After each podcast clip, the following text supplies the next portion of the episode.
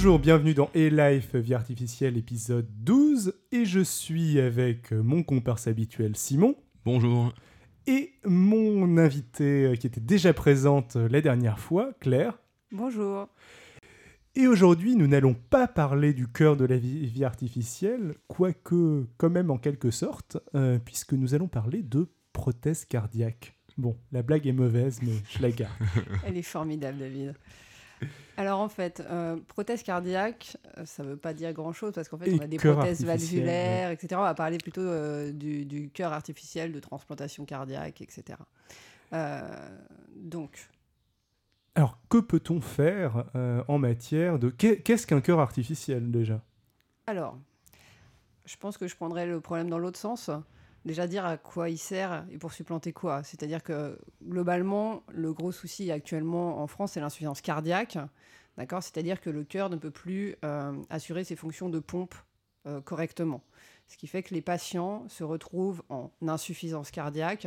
Et l'insuffisance cardiaque terminale, c'est un problème de santé publique majeur avec des patients qui donc sont essoufflés au repos. C'est ce qu'on appelle le stade NYHA euh, 4. C'est le stade le plus grave de l'insuffisance cardiaque. C'est des patients qui, euh, même allongés, ne sont absolument pas bien. Ils sont en bas débit cardiaque. La fonction pompe du cœur est totalement altérée. Donc les deux causes principales, ce sont l'insuffisance euh, de l'insuffisance cardiaque, ce sont l'infarctus du myocarde, donc en fait où une partie du cœur va être nécrosée, morte, donc ne fonctionne pas, et l'hypertension artérielle qui va entraîner en fait un remodelage, une hypertrophie euh, des parois ventriculaires et en fait à long terme peuvent entraîner une insuffisance cardiaque. Et le problème c'est que chez ces patients-là, les options thérapeutiques, on n'en a pas tant que ça. C'est-à-dire que quand le cœur est totalement euh, altéré, on pourrait, on peut pratiquer ce qu'on appelle une transplantation cardiaque, où en fait on remplace le cœur euh, défaillant du patient par un cœur d'un donneur. Le gros souci, c'est un problème de nombre. Il y a à peu près 100 000 patients en France qui auraient besoin d'une transplantation cardiaque. Il y a à peu près 4 000 transplantations, 4 500 transplantations cardiaques par an. Et ça, c'est lié en fait à un manque euh, d'organes. Euh, donc j'en profite pour faire une parenthèse pour le don d'organes. En France, la législation est ce qu'elle est et elle en fait n'est pas elle n'est pas appliquée. C'est-à-dire que pour faire très simple, il y a une liste de refus du don d'organes. Si vous n'êtes pas dessus, c'est-à-dire que si vous ne faites pas la démarche de refuser activement le don d'organes, théoriquement, légalement, euh, on pourrait vous prélever. Sauf qu'en fait, ça n'est absolument pas appliqué. Et en général, le don d'organes sur donc personnes décédées, en mort encéphalique, se fait euh, en demandant à la famille. Donc, pour contrer ça, parce qu'en général, forcément, la famille, on lui pose ces questions-là euh, dans un contexte extrêmement difficile. Donc, la première réaction, tout à fait compréhensible, mais euh, extrêmement dommageable pour les patients insuffisants cardiaques, c'est le refus. Donc, il faut en parler à sa famille, il faut leur dire, si jamais vous êtes pour le don d'organes, il faut avoir sa carte de, de donneur Mhm. d'organes sur soi. Donc, ça, c'était une parenthèse. Je l'ai, moi. Je me souviens qu'on me l'avait apporté à l'école euh, quand j'étais petit. Et Ah oui, mais depuis, maintenant, elle doit être périmée, en fait. Parce Elle que le problème, c'est qu'on part du principe que la carte que tu avais il y a 10 ans, tu as le droit d'avoir changé d'avis entre-temps et que mais si je les la personnes- garde. D'un autre côté, le fait de l'avoir toujours sur soi, Ouais. ça devrait être un indice pourtant. Le mais- fait de l'avoir toujours sur soi est un indice, mais honnêtement, on ne peut pas uniquement se reposer dessus. C'est-à-dire que quoi qu'il arrive, on demandera quand même à la famille leur avis. Donc il faut vraiment informer en fait ses Et proches. mais- même si veut. on a une carte euh, complètement à jour, euh, il demande quand même à la famille? Oui, en fait. En fait, euh, D'accord, donc Parce ça- qu'on ne peut pas partir du principe que vous n'avez pas changé d'avis entre le moment où vous avez eu votre accident, parce qu'en général, c'est des décès brutaux, euh, et le moment où vous avez signé votre carte. Donc c'est un indice. En général, forcément, quand vous avez votre carte de donneur d'organes sur vous, nous, ça nous permet de dire à la famille qu'a priori, votre choix, c'était ça, mais de toute façon, on demande à la famille. Donc il faut impérativement, justement, prévenir votre entourage de votre souhait. Après, ils le respecteront ou pas. hein. D'accord, je, je savais pas que c'était aussi euh, C'est pour ça que c'est un gros, gros souci. dépendant de la famille. C'est extrêmement dépendant de la famille. Voilà, on demande, on demande aux proches du patient. On peut malheureusement pas lui demander à lui et la carte, voilà, la carte ne fait pas, ne fait pas tout loin de là. Ceci dit, prenez votre carte, mais prévenez vos proches. Voilà, donc ça c'était le petit message. Et donc lié à ce déficit de euh, d'organes, enfin de cœur en fait à transplanter, on a cherché d'autres possibilités. Et donc, euh, ça, les premiers cœurs artificiels, euh, c'était des machines énormes en fait. C'est donc pour restaurer la fonction pompe. Donc il y a deux solutions en fait.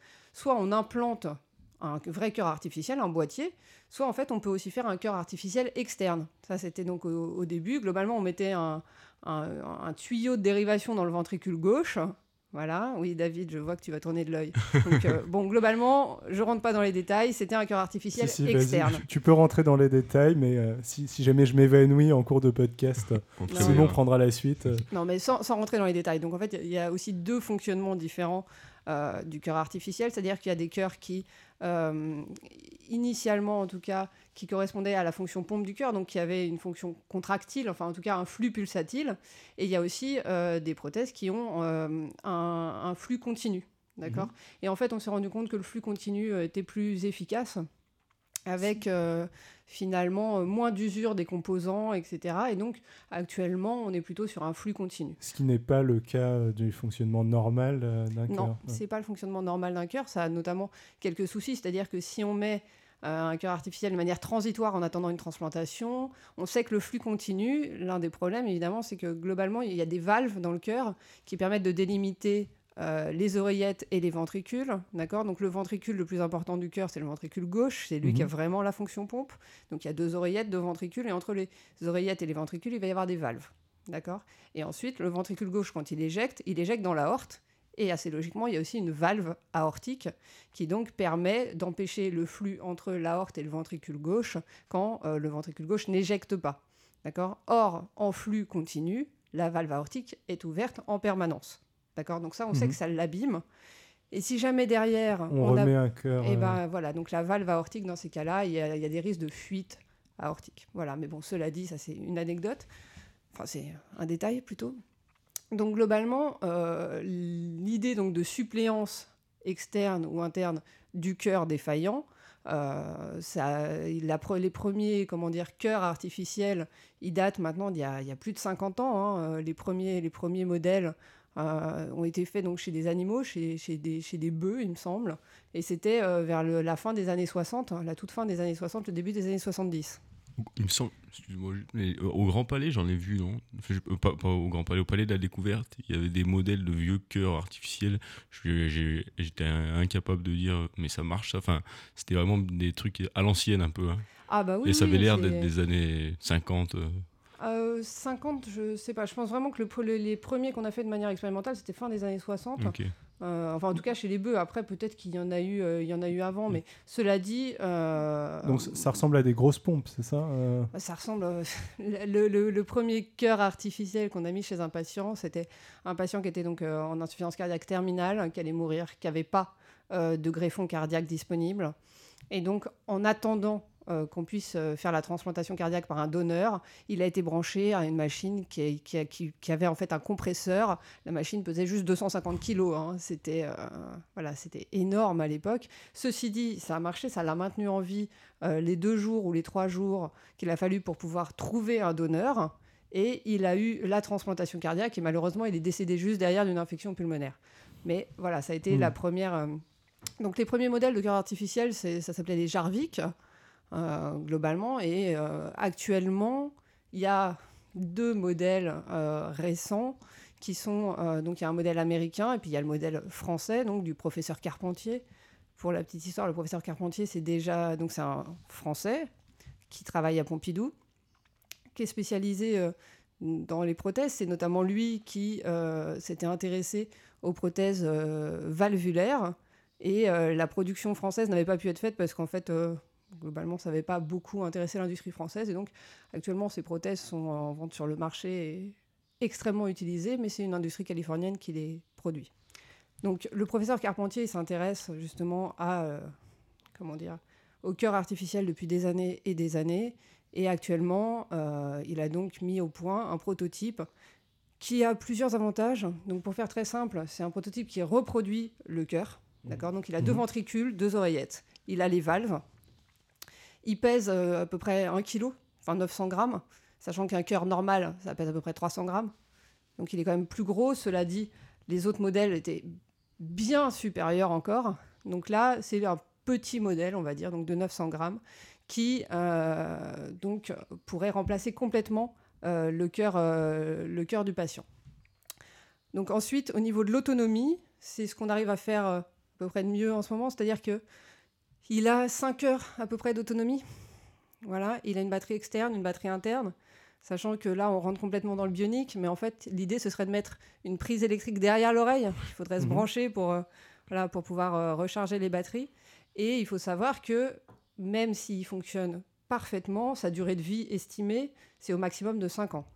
Oui, D'accord? Donc c'est vraiment, on est dans du palliatif chez les insuffisants cardio terminaux, etc. Ou potentiellement en attente d'une greffe cardiaque.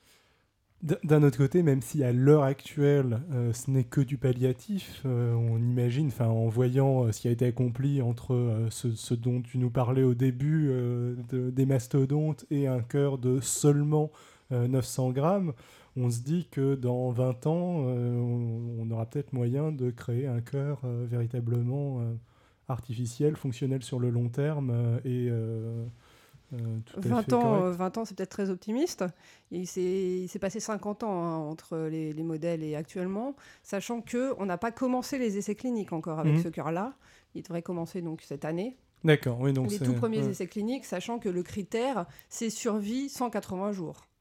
D'accord On commence vraiment. euh, voilà, la recherche sur le cœur artificiel, c'est quelque chose qui est extrêmement difficile parce que il faut aussi prendre en compte l'un des intérêts de, cette pro- de ce, de ce cœur artificiel-là du professeur Carpentier, c'est que il est fait aussi en matériaux qui sont euh, biocompatibles. C'est-à-dire que pour les risques de rejet, le système Mm. immunitaire, et en plus de ça, euh, l'un des gros soucis des cœurs artificiels jusqu'à présent, c'était le risque de formation de caillots à l'intérieur des cavités. D'accord? Parce que, en fait, le problème, c'est qu'on a beau euh, mettre des anticoagulants, etc., pour fluidifier le sang, pour éviter euh, justement la formation de caillots, euh, les patients, donc, ils ont le risque de saignement lié aux anticoagulants, et ils ont quand même le risque de formation de caillots, parce que, l'air de rien, c'est un matériel complètement étranger qu'on met. Alors là, je pense que ça va poser Le un chat, souci. ouais. Voilà. Ah Les griffes du chat et donc, euh, il y, a, il y a- il y a des- il y a des problèmes en fait d'embolisation de ces caillots, en accident vasculaire cérébral, etc. Donc ça, c'est un vrai souci. Le, le cœur artificiel que présente le professeur Carpentier donc, aurait l'avantage de diminuer le risque de rejet, donc les, les- les- les problèmes euh, d'immunosuppresseurs, etc.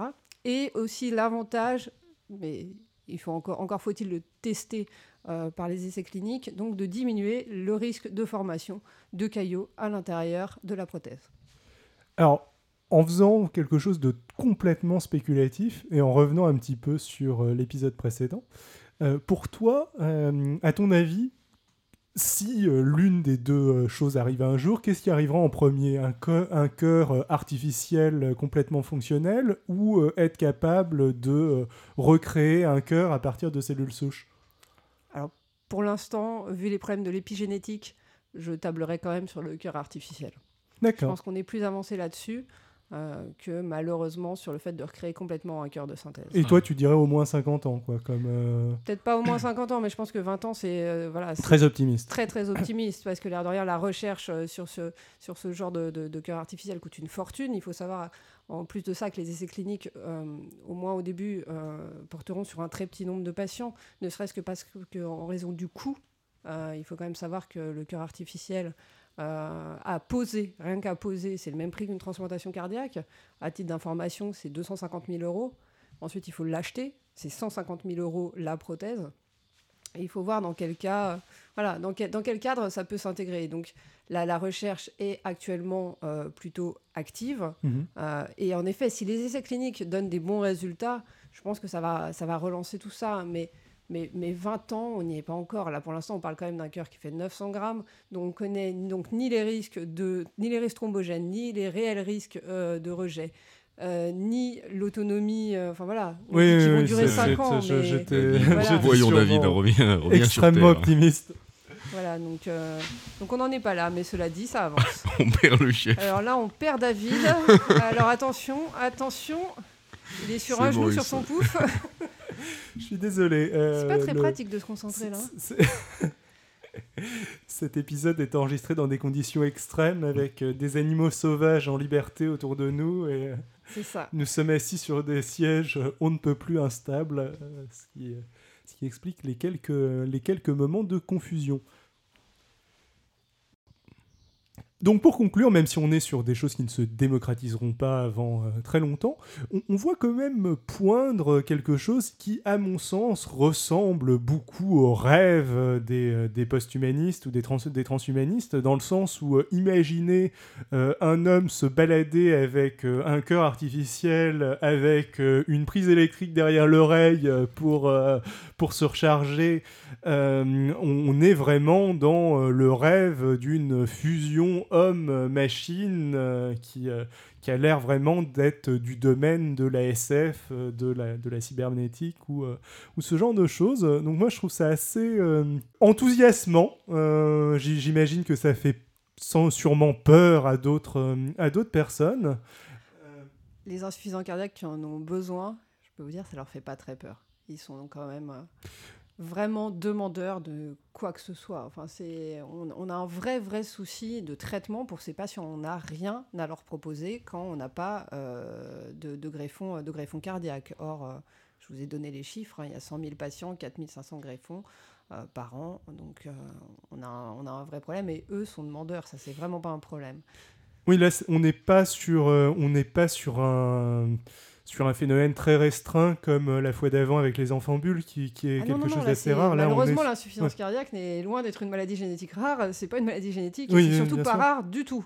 Donc euh, non, non, là on parle d'un vrai problème de santé publique. Euh, donc euh, en effet, c'est tout ça, ça peut faire un peu rêver, mais on espère que voilà, le, le rêve se réalisera dans un futur proche pour tous ces patients qui en ont extrêmement besoin. Donc les premiers essais cliniques commencent en 2012, C'est-à-dire cette année. c'est-à-dire cette année. Pour le cœur dont tu nous parlais là. de- Exactement. Eh bien, je pense que ça fera office de conclusion. Euh, merci beaucoup. C'était vraiment très intéressant. On est dans un domaine un petit peu euh, éloigné des thématiques habituelles de vie artificielle, mais moi, moi, je trouve ça vraiment passionnant.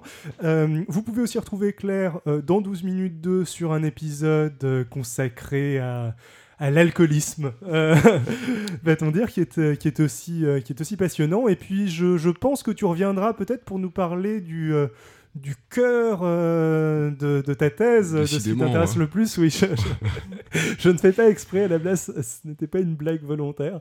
Elle Euh, est, extra- elle est donc- excellente, David. Donc, donc tu t'intéresses principalement aux valves.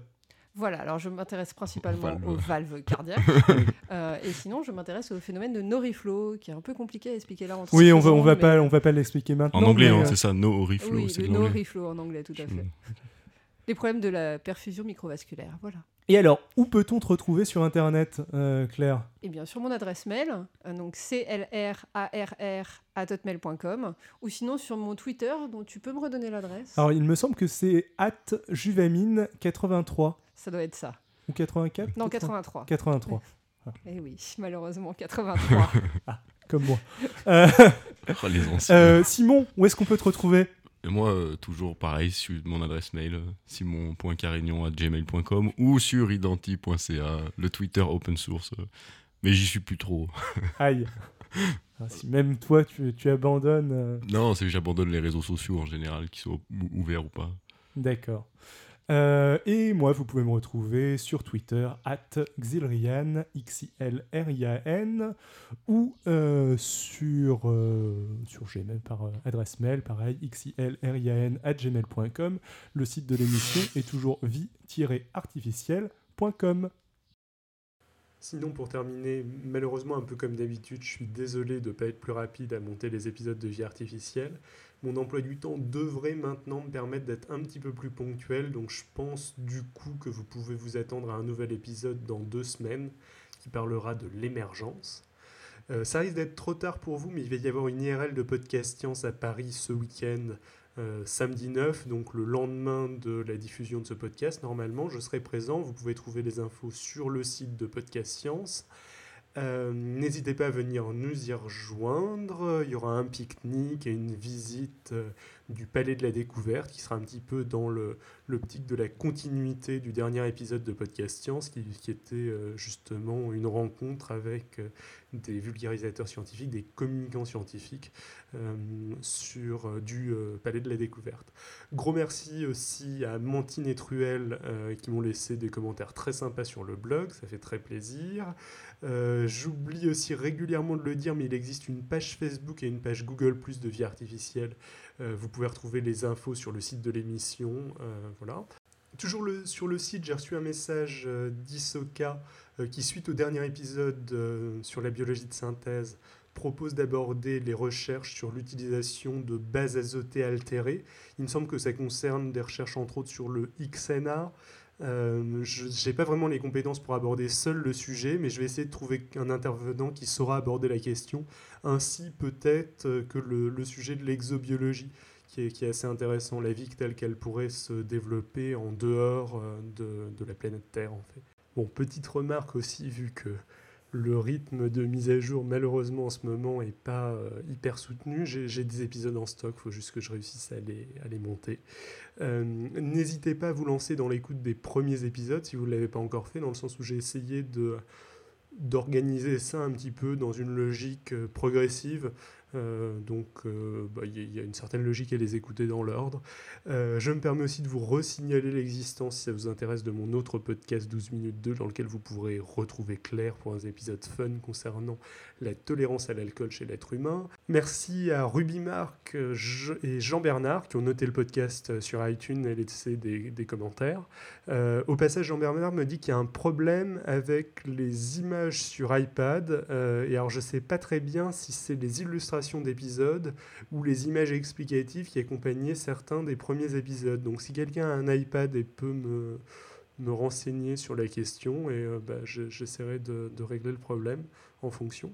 Euh, au chapitre des remerciements, merci à Pop Gozowaza et Elena from Paris et Pascal Mabi et toute l'équipe de La Voix dans la tête qui m'ont fait un très sympa coucou dans un épisode lui aussi très sympathique sur la robotique euh, qui a de bonnes chances de vous intéresser. Donc c'est dans leur podcast qui s'appelle La Voix dans la tête, lvdlt.com.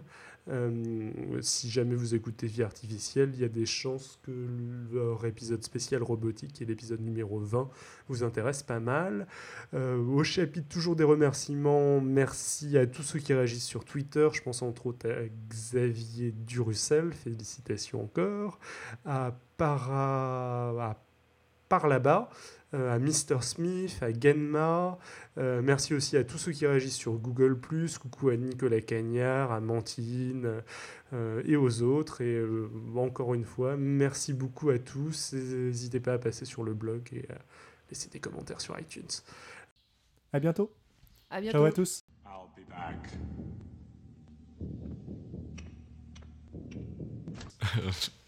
J'ai failli, j'ai failli. Mais c'est pas ciao à tous normalement Merde